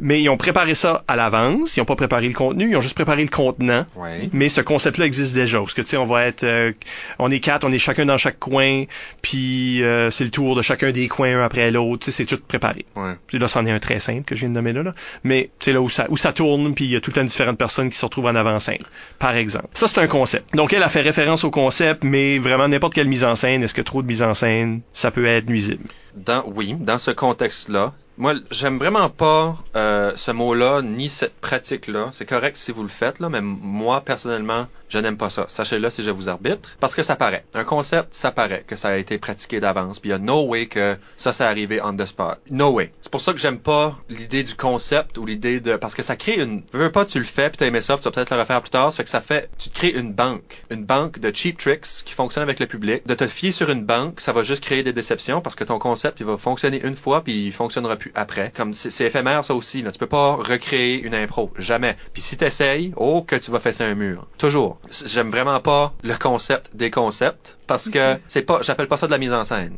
C'est plus de l'impro, là. Mais j'appelle pas ça de la mise en scène. J'appelle ça préparer ça à l'avance. Pour, pourtant, c'est une pratique. extrêmement commune. Je Ben, sais. oui. Quand t'es entraîneur d'une équipe, Oui, oui. puis Isabelle l'aura probablement vécu, moi, moi certainement, tu prépares des genres de choses comme ça. Tu tu- Mhm. C'est-à-dire, tu as des idées comme ça que tu dis, Hum, ça serait le fun d'amener cette idée-là euh, sans copier le contenant, euh, le contenu, mais Mhm. en copiant le contenant, d'amener ça à un tournoi parce qu'on a développé une sorte de différentes mises en scène. Et je dois dire aussi que des fois, ça peut arriver complètement improvisé à des plus hauts niveaux, Oui. Non, ça, je suis entièrement d'accord. à des plus hauts calibres. Tu vas avoir cette idée-là en caucus, puis les gens ont juste assez d'écoute pour Oui, oui, oui. suivre le, Non, ça, je suis d'accord le avec concept. toi. Ben souvent, moi, je trouve que ce que je vois, c'est quand c'est un concept qui est surtout structurel dans le sens de les quatre coins ou, tu sais, là, déjà. Je trouve que tu, tu le sens que les gens voulaient vraiment faire ce concept-là, Ouais. puis que Il se Il l'impose. il, il manque du jus. Ouais. À un moment donné, dans l'improvisation, ils réalisent que peut-être que le concept n'est pas nécessairement approprié pour le thème, Mhm. ou peut-être que, tu sais, c'est pas un concept pour une 3-4 minutes. Ben ça c'est souvent de même là, que tu, vois que c'est préparé si ça fitait pas le thème. Tu dis, Ah oui. tu sais ils ont juste comme rentré cette idée-là dans un thème qui ça allait Ouais, pas ouais. vraiment. Mais même quand ça marche avec le thème, des fois, c'est euh, à cause tu t'es tu t'es euh, imposé une structure que ton ch- chaque personne a besoin de parler à tour de rôle, mais à un moment donné, tu réalises, hey, peut-être que ça c'est pas une bonne méthode de construction d'histoire. Ben, dans ce cas-là, une fois que tu t'en rends compte, détruis-le. Puis là, ça va faire autre chose. Mhm. Si t'es si t'es dans les quatre coins, maudit que j'aille ça, mais si t'es dans les quatre coins, puis t'es en train de faire une impro dans les quatre coins, puis tu te rends compte que ça marche plus, puis il reste deux minutes, détruis-le. Explose l'impro. Fais autre chose, puis tu vas voir, ça va amener autre chose. Il y a un moment cocasse qui avait arrivé à QI euh, 1997. C'est Oh my god. par rapport à ça. Non, mais par rapport à ça. Parce que euh, j'étais entraîneur de l'équipe de Moncton. Puis on avait développé une coupe de petits concepts de même qu'on pourrait utiliser à l'occasion. La coupe est à l'UCAM. OK? Puis un de ces concepts-là, c'était euh, personnage central qui peut-être euh, rime ou chante parce qu'on avait des bons des bons joueurs à faire ça puis une ligne de personnes en arrière qui allait faire un beat ou un doo-wop genre d'affaires. Fait que c'est vraiment juste un- une mise en scène en chanté mais qu'on peut faire en libre évidemment. Puis on avait aussi fait un concept où ce que c'était comme il y a un personnage central qui est dans le milieu de l'arène puis il parle de gens dans sa vie puis ces gens-là sont dans les coins figés Mhm. puis s'animent puis là on vit des scènes qui sont dans sa mémoire par exemple. On peut faire ça assez facilement n'importe quand. On a une improvisation c'est une comparée. On dit euh, ah oui c'est tel- faisons euh, tel concept là. Fait que c'est comme un genre de raccourci en caucus. Faisons tel concept. Euh, Samuel Chasson était la, la, la vedette de ça parce qu'il est bon chanteur rimeur. Fait que évidemment ça allait être ça. Sauf que d'autres joueurs pensaient que ça allait être l'autre concept.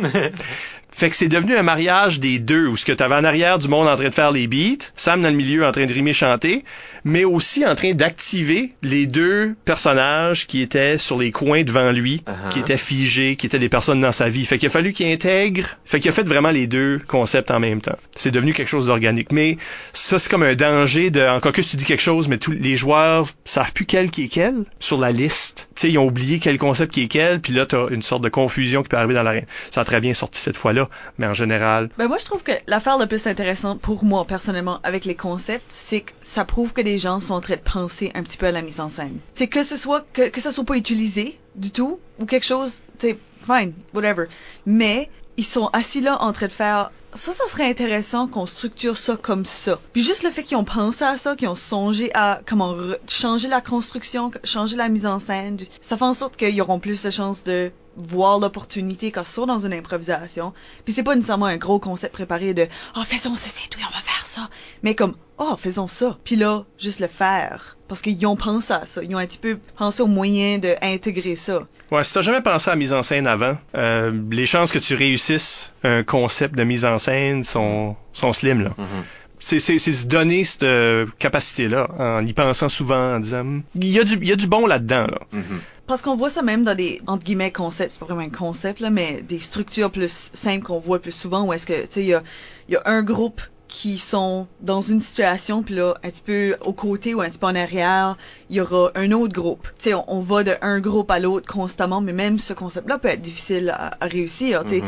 il y a beaucoup des deux groupes qui vont parler en même temps, pas comprendre les signes que c'est leur tour, pas savoir s'ils devraient bouger beaucoup ou pas bouger du tout. Ou, tu sais, même ça, c'est un concept entre guillemets simple, mais on le réussit pas toujours. Ça peut être difficile, un, un concept comme ça. Ça revient à assumer, je pense. Élise avait justement une- un follow-up. Oui, elle demande euh, comment peut-on bâtir notre habileté en mise en scène sans justement pratiquer des concepts? Ça revient encore à faut que ça soit organique. Si c'est organique, t'es pas en train de penser à, à un concept. C'est pour ça que j'aime vraiment pas les concepts. Parce que faut que tu penses, puis t'essayes de te rappeler où c'est que t'es supposé d'être, puis c'est- c'est pas ça. C'est pas ça. Tu deviens hyper-aware. Ouais, c'est comme si t'essayes de faire une pièce de théâtre sans les répétitions. Ça, ça se fait pas. Si t'es pour faire quelque chose de pratiqué, répète-le. Fait que ça marche pas en impro, tu peux pas. C'est pour ça que je, déteste les concepts. J'haïs ça. Puis si t'es pas en train de penser à ça, puis si tu le mets complètement de côté, puis tu juste fais une impro, puis tu te soucies de ton personnage, du personnage de l'autre, puis de qu'est-ce qu'ils peuvent faire ensemble, ta mise en scène va se bâtir par soi-même. Puis la mise en scène en impro devient plus un, un sixième sens que quelque chose que tu travailles dessus. Faut juste que tu le laisses s'intégrer à toi par soi-même. Puis si t'es consciemment en train de travailler dessus, well, you're missing the point. C'est juste vraiment pas comme ça. C'est la façon qu'elle pose sa question. Il y a des concepts tels qu'elle les entend, là, où ce que c'est pratiqué d'un bout à l'autre, puis l'impro va se caser là-dedans. Hmm. Mais si on déconstruit les éléments de mise en scène, puis qu'on pratique ces choses-là, c'est parce qu'en jouant de l'impro en pratique ou non, on intègre ces concepts-là, ces éléments-là. Comme je veux dire par exemple, on n'a pas parlé de ça, mais la transition. Mm. La, la transition très simple en impro, c'est je suis maintenant, je me cache en petite boule, je me relève de bout, on est plus tard ou ou ailleurs. Ouais. OK? Ça, ça m'annoie. Oui, ça c'est très. euh, on le voit beaucoup, c'est commun, puis c'est très clair que c'est ça qui se passe, mais ça n'a pas de subtilité, ça, c'est pas artistique. Ouais. Ou les euh, 20 ans plus tard, ces genres de choses. Oui, oui, quelqu'un passe Oui, en la courant. vignette, là. Il passe en courant en mettant une grosse étiquette dans le ciel. Euh, oui, oui, c'est quoi ça? C'est quoi ce gros- mouvement-là? Qu'est-ce que vous avez dans vos mains quand vous Une sorte de ça? bannière dans les, entre les doigts. OK? On voit ça. Puis c'est correct, mais c'est ça, ça manque de subtilité, puis le public est plus intelligent que ça. Le public peut catcher que Ben oui. ce changement-là s'est fait sans qu'on voit là euh, des gros écrits. Là. Ben, quand on regarde un film, puis ça saute d'un endroit à un autre, on est-tu vraiment assis en train de faire « Mais comment est-ce qu'il s'est rendu au dépanneur? Ça coupe, ça, ça coupe tout seul. Je l'ai pas vu marcher au dépanneur, je sais pas qu'est-ce qui s'est C'est ça. passé! » Ça coupe tout seul. Ben, tu peux pratiquer ces éléments-là, de dire, OK, ben, euh, faisons des impros, mais maintenant, arrêtons de nous mettre anti-bonhomme, là. On va toujours juste être ailleurs. Ouais. Il va y avoir une transition ailleurs. Ou on est en à la manière de, ben, peut-être que la transition est plus magique. On fait exprès pour faire un, tu sais, là, le, le, le journal qui spin, là, le, le symbole de Batman qui spin, là. Ben, cette affaire-là euh, pourrait être une transition dans une impro qui, qui se veut un petit peu plus euh, de même. Tu sais, là, on pourrait jouer avec ça. Donc, pratiquons des, des façons des transitions différemment. Ouais. Faisons des débuts d'impro qui sont en avant de la bande, en arrière de la bande, tu côté de la bande, dans les airs, à terre juste pour voir les effets. Là, t'as ça dans la tête, c'est pas des concepts. T'as ça dans tes réflexes, dans ta, ta mémoire musculaire. Quand ce que tu vas jouer, ça devient des outils que tu peux utiliser pour créer une mise en scène improvisée et organique qui se fit à l'impro qui est en cours, sans pourtant être dans, pris dans ce moule-là où tous les joueurs sont des robots en train de suivre une chorégraphie pré-préparée. Moi, c'est de même je répondrai à Élise par rapport à ça. Je pense que c'est de même tu développes des capacités en faisant des choses. Pareil comme tu développes des habiletés d'impro chanter en chantant. C'est en pratiquant que tu le développes. Le monde pense que c'est beaucoup plus compliqué que c'est. C'est une affaire de, si tu, tu dis tu vas au dépanneur, on parle de dépanneur, là, tu là tu fais comme allons au dépanneur, puis là tu te vis, puis tu ouvres une porte, puis tu fais gling gling gling, T'es déjà là. t'es là, puis c'est juste des petits symboles que les gens vont comprendre. Oui, puis là, faut que le joueur à côté de toi s'empêche de dire Ah, on t'aiderait à côté. Mais, ouais, mais ça, c'est une autre histoire. là. Ah oui, Non, mais c'est une question d'écoute. quand oui. tu fais une transition, puis qu'elle se veut juste un, un- un montage presque vidéo, Mhm. faut pas qu'il y ait un joueur en train de briser le quatrième mur, puis qui rende ça, au- qui porte ça au ridicule comme si t'avais fait une erreur. C'est pas une erreur, je suis en train de faire là. Tu sais, je suis en train de bouger dans le temps, puis je suis en train de, tu sais, là, rétrécir le temps Ouais. pour le public, pour créer. un Ça, vraiment, ça, c'est une autre histoire. là. Laisse, laisse l'arbitrage à l'arbitre, s'il vous plaît. Ça, c'est ça. ça faut être conscient des mises en scène que les gens établissent, puis Mhm. faut toujours avoir confiance que l'autre joueur est pas en train de faire une erreur, que c'est voulu. C'est vraiment une affaire de Toi, faut que confiance. tu comprennes que c'est voulu, puis que tu joues avec ça. Ben Pas que tu essaies de le ridiculiser. Parce que ça nous ressort complètement de cette soit, mise en que ce scène. soit en libre ou en comparé. Juste, faites jamais ça. Faites- faut jamais faire ça. Faire confiance à l'autre joueur est comme number one. Toujours. Puis faire confiance au public, parce que quand ce qu'on dit ça, de faire une transition qui est euh, où ce qu'on voit pas les pentures, qu'il y a pas cet effet-là, souvent le monde s'empêche de faire ça parce qu'ils se disent, le public va pas comprendre. Tu sais, faut que tu sois justement confiant de que ton geste est clair. Ouais. Toi, faut qu'il soit clair. Ça peut pas juste être du n'importe Ben quoi. oui. Puis le public va comprendre que c'est ça. Puis s'ils comprennent pas immédiatement, Ben, c'est ça. Il va, il va avoir un déclic plus tard. ils vont dire, ah, ok, ouais. Puis là, il- là, il aura admiré ce que t'as fait. Puis même si le déclic est pas dans la même impro, après comme trois quatre fois qu'ils voient cet effet-là ou cette utilisation-là de la transition, ben ils vont finir par comprendre là. Ça va faire partie de leur vocabulaire Ben oui. autres. Puis là, tu peux faire ça pour toujours. Oui, oui, oui. Euh, Nathalie Gauguin sur Facebook demande comment réagir lorsque l'arbitre indique qu'il reste seulement quelques secondes, fait que 30 à 10 secondes. Comment est-ce que tu réagis? Réagis pas. Si l'arbitre te donne un 10 secondes, puis que tu es en train d'ajuster ton impro pour fitter dans le 10 secondes, well, ça c'est quelque chose que moi je ne comprends pas. Parce que la, la durée dans ma tête est innée. Peut-être à cause que j'arbitre justement, que j'ai tout le temps un chronomètre dans la main, mais quand je joue, je sais que ça fait une minute que je joue. Je sais que je ça fait deux que ça minutes arrive que à je tous joue. les improvisateurs, ça. Ben oui, éventuellement, éventuellement, tu finis par comprendre, puis tu sais qu'il reste à peu près une minute à 30 secondes, puis en braille, là, tu sais, là, faites, faites quoi, là? Mais, je ne comprends pas que tu as ever besoin de t'ajuster au, au signe de l'arbitre. L'arbitre est là, il te fait signe pour te donner un outil, il est pas en train de te dire finis l'impro. Comme il est pas en train de te dire ça, il est en train de te dire il te reste 10 secondes pour faire ce que tu es en train de faire. Puis si tu es en train de t'ajuster, d'ajuster ton impro, ben décrochage majeur. T'es tout d'un coup, Father Time vient d'arriver derrière toi puis il te dit il te reste 10 secondes pour faire crasher ton auto puis que ta femme meurt puis ta ta ta ta ta ta ta ta ta. Non, assume, assume. Il te reste 10 secondes, l'histoire se termine dans 10 secondes puis s'il y a pas de conclusion, too bad. Ça, juste de Too même. bad. Ça s'est arrivé de même. Ben moi, c'est un peu un mythe, là, le début, milieu, de fin. là. Ben, ex- exactement. Ben moi je trouve que où est-ce que c'est utile, c'est pas je suis d'accord avec toi que c'est pas une question de faire ah non, je suis pas rendu où est-ce que j'étais censé être dans mon impro. Ah, je vais cramer tout dans le dernier 10 secondes. Non. Pour moi, le 10 secondes, c'est commence pas rien que tu peux pas finir tout de suite. Mhm. Rentre Oui, pas c'est un un nouveau personnage. oui. Rentre pas un nouveau euh, nouvelle péripétie qui, est- Non. qui- là tu files comme jolted parce que t'as commencé quelque chose puis là c'est comme ah. Mais ça, c'est un autre problème. D'avoir déjà dans ta tête ce qui est supposé de se passer dans l'impro, de revenir au début, milieu, fin, ça, c'est, ça, c'est un autre problème. Parce que t'es pas en train de créer live. T'es en train de ressortir le moule que t'as dans la tête de cette impro-là. C'est un problème majeur, mais parce que s'il y a quelque chose qui arrive, qui te déboussole, ou qui te, t'envoie en dehors de ton moule, oh, t'es screwed. Parce que t'es, toi, dans ta tête, l'impro est supposé d'être ça. Vraiment, là. Si t'es pas en train de créer on the spot, live, t'es pas supposé de savoir qu'est-ce qui va se passer à la fin. Juste trouve-la quand ça arrive. Juste trouve ta fin quand la fin est là. C'est tout. Parce que l'affaire et tout, c'est que tu sais jamais. Des fois, tu l'as fini trop tard, des fois, tu l'as fini trop tôt, puis là, tout d'un coup, il te reste une minute Mhm. après l'affaire que t'allais faire. Mhm. Faut que tu sois flexible, faut que tu sois capable de pousser plus loin ou rapetisser. Je dirais que plus le 30 secondes et plus là où est-ce que tu peux plus t'ajuster? 30 secondes, c'est déjà beaucoup plus de temps à faire. Ok, ben je vais skipper l'affaire que je m'en allais faire. Mhm. Je vais juste sauter à ça au lieu. T'sais, ça, c'est beaucoup plus Le, le pire, c'est que les arbitres donnent souvent comme, OK, il reste deux minutes, il reste une minute. Comme il y a vraiment un décompte, là. euh, ouais. C'est pas tous les arbitres qui le donnent, puis t'es pas, personne n'est obligé de le faire non plus, Mm. puis des fois, t'as pas le temps, ou tu y penses pas, ou Ouais. t'as pas regardé le chrono au bon moment, là, tu sais. Fait qu'il faut pas se fier là-dessus. Faut développer son chronomètre interne. Puis l'arbitre est juste en train de donner un décompte. Fait que si toi, tu voulais faire quelque chose qui allait prendre du temps, c'est en train de te dire si tu, tu es en train de prendre trop de temps. Tu- Tu vas trop vite ou trop lentement, c'est supposé t'aider à t'ajuster. J'oublie que la durée de l'improvisation est beaucoup plus courte que je pensais, ou Ouais. plus longue. Ou, en tout cas, tu peux t'ajuster en termes de rythme grâce à ça. Puis, s'il reste juste 10 secondes, effectivement, commence pas quelque chose de nouveau, mais essaye pas, ben justement, essaye pas de faire tout le du nouveau en dedans de ces 10 Non. secondes-là. Parce que idéalement, tu vas finir sur un moment. C'est ça. pas besoin d'être un moment Ça veut dire fini sur une belle ligne, là. Fini sur une belle phrase. Ben oui. Tu sais, on n'est pas en train de voir, c'est des sketchs de 3 minutes, Mhm. grosso modo. Un sketch de 3 minutes, ce n'est pas l'histoire de l'humanité. C'est pas ça. Fait que c'est pas comme regarder un plein film de 2 heures. J'ai déjà vu des joueurs essayer de mettre beaucoup trop de matériel en dedans d'une improvisation qui, qui est courte. En pensant début, milieu, fin, fait qu'ils veulent faire naître euh, leur, leur protagoniste, puis ils veulent le voir mourir par la fin, puis ça peut-tu pas juste être une scène dans sa vie à quelque part à ce protagoniste-là? Le monde prenne le début puis la fin beaucoup trop loin du centre. Mais pour répondre à...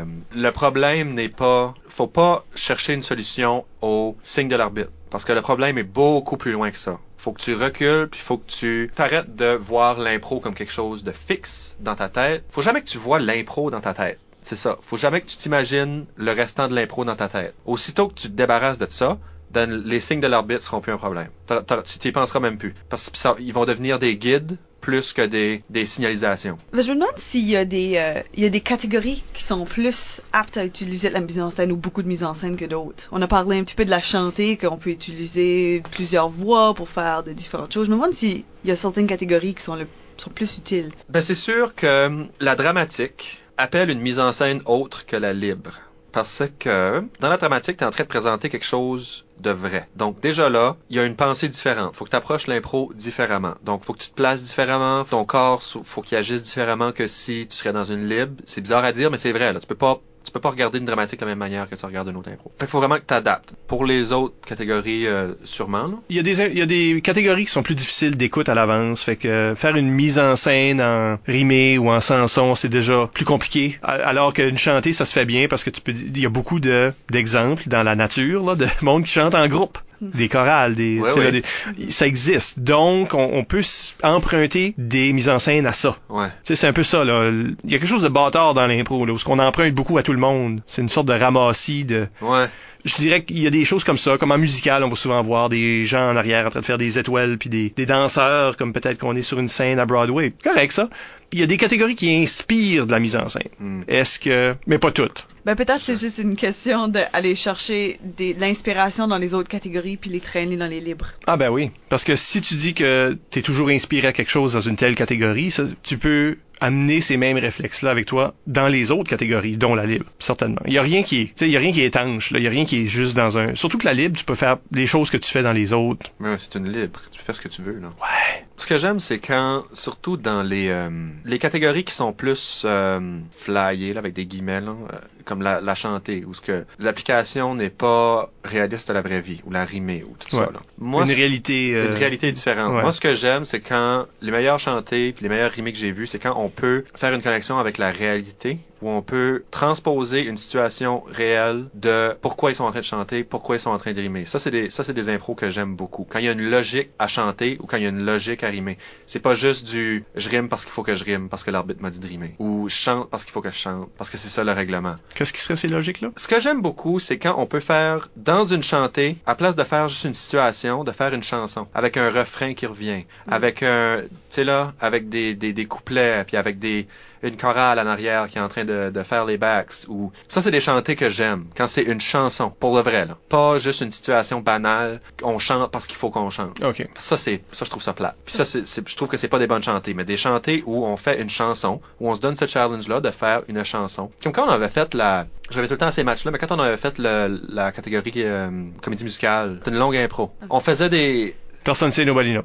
ouais, mais ça, c'était, c'était comme une demi-heure hein, qu'on avait fait, là. On était supposé faire une demi-heure, puis c'était comme 20 minutes. Ah, en tout cas. C'était supposé là, être 20 minutes, mais c'était... Ce qui est euh, important, c'est que, C'était 20 minutes au à place de, à place de juste chanter pour chanter, on a fait des chansons. On a fait, comme la chanson commençait, comme il y avait le refrain qui revenait, puis après ça, on passait à autre chose, puis la chanson finissait. OK, next chanson, prochaine situation. Donc, on- la raison pourquoi ça fonctionnait, cette impro-là, c'est que justement, moi, je pense qu'on l'avait décomposé, puis il y avait des chansons. Puis ça, je trouve que c'est une chantée intéressante, où on peut se permettre de... Puis pourquoi pas? Pourquoi on le ferait pas d'avoir un refrain? Pourquoi pas? C'est pas si difficile que ça. Ben non. Moi, je le dis toujours que c'est tu, tu répètes une phrase une couple de fois puis ça devient un refrain là. Ah ben oui. Puis si tu si t'es vraiment un pro, tu peux tu peux ajouter là-dedans là. Puis t'as confiance dans tout le monde autour de toi qui est en train d'essayer de chanter avec toi. La musique populaire est pleine de ça. Mhm. Pas grand refrain, mais... C'est ça. Pas Mais grand parole, mais ça marche. Ça crée une structure, puis ça crée euh, l'illusion d'un concept. Eric Lavoie sur Facebook demande euh, comment important qu'est l'éclairage quand ça vient à un match d'improvisation? T'en as parlé un peu tantôt. Il y a toute cette mise en scène-là autour du match, là. Euh, quand j'arrive dans une salle où on va jouer un tournoi, la première affaire que je fais, avant même de dire bonjour aux organisateurs, c'est de regarder où ce qui sont les spots, où ce qui sont les speakers. Puis s'ils sont pas là, je freak out. Souvent. c'est, plus tough à avoir dans des doubles salles, là, parce que tout l'équipement technique est dans la bonne salle, avec des guillemets, si on veut, puis la CAF, là. la CAF qui est éclairée par le soleil. Mais euh, la raison pourquoi je me pitch tout le temps sur la technique en arrivant, c'est parce que je trouve que c'est d'une importance primordiale à l'impro. Un match d'impro qui est éclairé par des fluos, comme des néons, là, puis un match d'impro qui est éclairé par des lumières chaudes, bien éclairé par des lumières chaudes, ça pourrait être le même match exactement que le public est en train de bailler pendant le fluo, tandis que le public est captivé par les lumières chaudes. Puis toujours, toujours, parce que des lumières fluorescentes, c'est pas beau. C'est pas beau, puis ça te donne pas envie de le regarder, puis tu tournes les pouces, puis parce que t'es pas pas intéressé par le match, parce que c'est pas vivant. Les joueurs ont l'air morts, toute l'équipe technique a l'air mort, puis l'arbitre est a l'air mort, tout le monde a l'air mort, là, puis c'est pas beau, puis t'as l'air dans un salon funéraire, puis c'est dégueulasse. Mais si le match est bien éclairé, puis ça c'est quelque chose que j'étais euh, j'étais à cheval là-dessus à la licume. Puis c'était bad là, parce que la licume des fois on avait trois spots, puis fallait fallait faire avec ça. Puis un match qui est mal éclairé, on a réglé le cas des fluos. À cette heure, t'as deux options avec le match éclairé par des lumières chaudes. Bien éclairé, mal éclairé. Bien éclairé, c'est un éclairage uniforme dans le fond de l'arène, dans le devant de l'arène, sur les côtés, où ce que les joueurs qui sont sur le banc sont coupés, puis sont peut-être éclairés par autre chose. Ça c'est le parfait. Puis même dans le meilleur des mondes, sont chaque côté éclairé par une couleur, puis là, oh, là, là, là, le public aime ça parce qu'ils savent, là, ils savent pour qui voter. Mais ça, c'est un match qui, même si c'est pas bon, va captiver le public par l'intensité de, de la lumière. Mais, si un match est mal éclairé, qu'il y a trois spots, qu'il y en a un qui est brûlé, puis qu'on peut pas les bouger pour les, les ajuster pour avoir un espace mort, premièrement, tu crées des dangers pour le joueur parce que c'est pas tout le monde qui est conscient de comment trouver son spot. Dans le public, tu crées des, des espaces morts parce que tu sais pas là, tu, tu sais pas où regarder. S'il y, a un- y a un joueur qui est mort, ben, le public va dire dans sa tête avance là, tu sais là, t'es pas éclairé. C'est distrayant, c'est vrai. c'est vraiment distrayant. Peu importe ce qui se passe, le match pourrait être le meilleur match au monde. Il va, il va juste être à moitié à cause qu'il est mal éclairé. Ben ça fait que la mise en scène aussi, ben c'est des sections que tu peux pas jouer dedans. Puis c'est exactement. Puis si tu si t'es conscient qu'il y a t'as, t'as un carré que tu peux aller là, tu peux aller dans le milieu en arrière, tu peux aller comme sur le côté à court dans le milieu. Mais si t'es pas conscient de ça, même si tu te le fais dire, ça veut rien dire là. Mhm. Fait que ça, ça crée un stress pour le joueur qui sait pas où se mettre pour avoir la lumière. Puis ça fait qu'il va aller n'importe où, il va penser à, il va juste penser à ça, il va pas faire de la bonne impro. Vraiment, moi je trouve que c'est primordial. Puis faudrait que un arène doit être bien éclairé. Les joueurs doivent pas être éclairés sur le côté. Une fois que tout est organisé là, pour euh, les joueurs puis pour le, le jeu comme tel, ça devrait être number one, l'éclairage. Toujours. Tiens, Ludger, euh, pourquoi tu lis pas la prochaine question qui, qui est à ton égard Euh, d'Isabelle Godin sur euh, une plateforme? Donc, pour la question de Facebook. Mademoiselle Godin, elle s'appelle-tu poser cette question? Ça va comme suit. Pour les formats autres qu'impro match, genre impro théâtre, penses-tu qu'il est essentiel d'avoir des éléments de décor et ou costume ou qu'il s'agit plus de l'imitation? Pour répondre à votre question, Madame Godin, premièrement, je vais vous dire ce que je pense de ça au théâtre. Je trouve que les costumes sont quelque chose d'absolument inutile. Vraiment inutile. Ils servent quand tu arrives au produit final à rajouter quelque chose, à rajouter une ambiance, à, à, à nous installer. Mais à la base, le joueur ou le comédien n'a pas besoin de ça. C'est un extra. C'est du bonbon. C'est le fun quand tu l'as, mais tu peux faire sans. Donc, je pense que même pour même pour l'impro match où ce que tu as ton jersey, c'est pour dire au monde que c'est de l'impro match. Pour l'impro théâtre, c'est un plus si t'es habillé en noir parce que c'est neutre. Tu commences au neutre comme dans la création au, au théâtre là. Si tu te d'avance sans même savoir ce que tu vas faire, tu te mets des costumes, puis tu te mets des, des, des perruques, puis du maquillage, puis tout ça, ça te limite. Donc oui, ça crée des limitations parce que t'es pris dans ce dans ce moule là, c'est comme un carcan, t'es pris dedans, puis t'es pas complètement libre de faire ta propre mise en scène. Donc je pense que en impro comme en théâtre, t'es bien correct avec un costume neutre, puis un espace noir, puis tu peux faire ce que tu veux. C'est complètement libre parce que t'as aucune limitation, t'as pas de décor, t'as rien, tu peux créer, t'imposes ça au public. Tu dis, ce site c'est ça, ce site c'est ça, puis là après ça, c'est pour ça que je pense qu'en impro ça n'a pas sa place. Tu sais pas ce que tu vas faire. Mais l'impro, comme ça s'apparente au début d'une création de théâtre, dans le sens que tu sais pas ce que tu vas faire,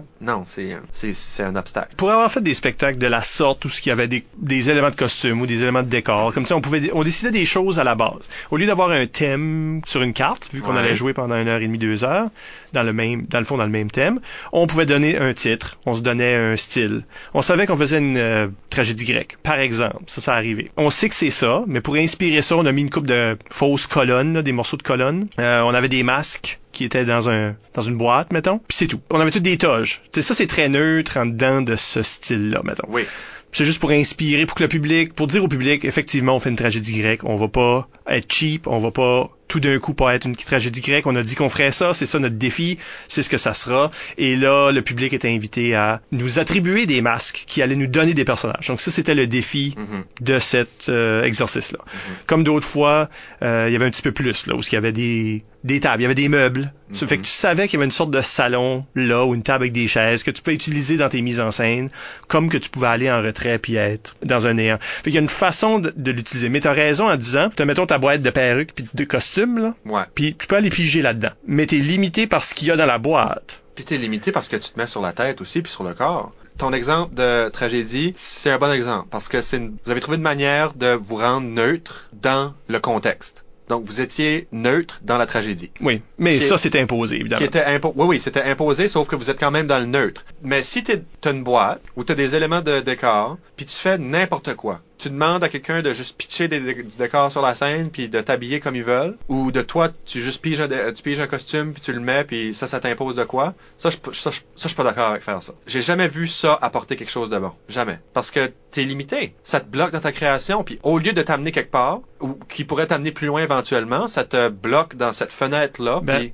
T'as raison aussi dans le sens où ce que, mettons que quelqu'un veut faire ça, ça donne que le personnage qui veut jouer dans la boîte. Moi, je mettons que je suis l'autre joueur. Le fait que toi, t'as pris des éléments de costume, est-ce que ça m'impose d'utiliser des éléments de costume? Sans ça, la pièce est pas dans un même... ouais. Tu sais, là, pourquoi moi, je habillé en noir neutre, mais les autres joueurs ont des costumes? C'est étrange. Ouais. Fait que je suis quasiment obligé d'aller choisir un costume. Ce costume-là va m'imposer de quoi? Mais en même temps, cette imposition-là, plutôt qu'un thème, plutôt que... tu sais, Je veux dire, une imposition en vaut une autre, là. Euh, mais évidemment, ça veut dire que je peux pas faire n'importe quoi. C'est des obstacles, plus que des outils, je trouve. Fait que toi, tu te promènes pas avec une trunk de, de perruque. Non. On connaît pas personne qui fait ça. Non, surtout pas Justin Guitare. Surtout pas Justin Guitare. Qu'on aura l'émission un jour pour qu'il puisse défendre sa pratique. Ben, j'ai bien hâte d'écouter ça. Vous m'inviterez. Je viendrai faire un auditeur dans le, côté. C'est juste l'autre faire. Boop. Toute la conversation super intéressante. Mais c'est tout le temps qu'on a, malheureusement. Ben oui. On vous rappelle que vous pouvez nous laisser des commentaires par courriel au improvisationnb à gmail.com, sur le blog d'ImproNB ou impronb.wordpress.com ou sur les médias sociaux. Nous sommes ImproNB sur Twitter et ImprovisationNB sur Facebook. On promet de lire et de répondre à vos commentaires dans une future émission, du moins dans la version podcast. Écoutez tous nos épisodes par l'entremise du blog, sur YouTube ou sur iTunes, ou surveillez les horaires de CKUM ou d'une radio communautaire de votre coin du Nouveau-Brunswick. Encore une fois, merci à Ludger Beaulieu pour cette prête à l'exercice. Ben, Merci Michel. Merci Isabelle. Et à la prochaine pour un autre entretien avec une vedette de l'improvisation. Bye! Ok, le, ok, le bail, là. Ok, bye.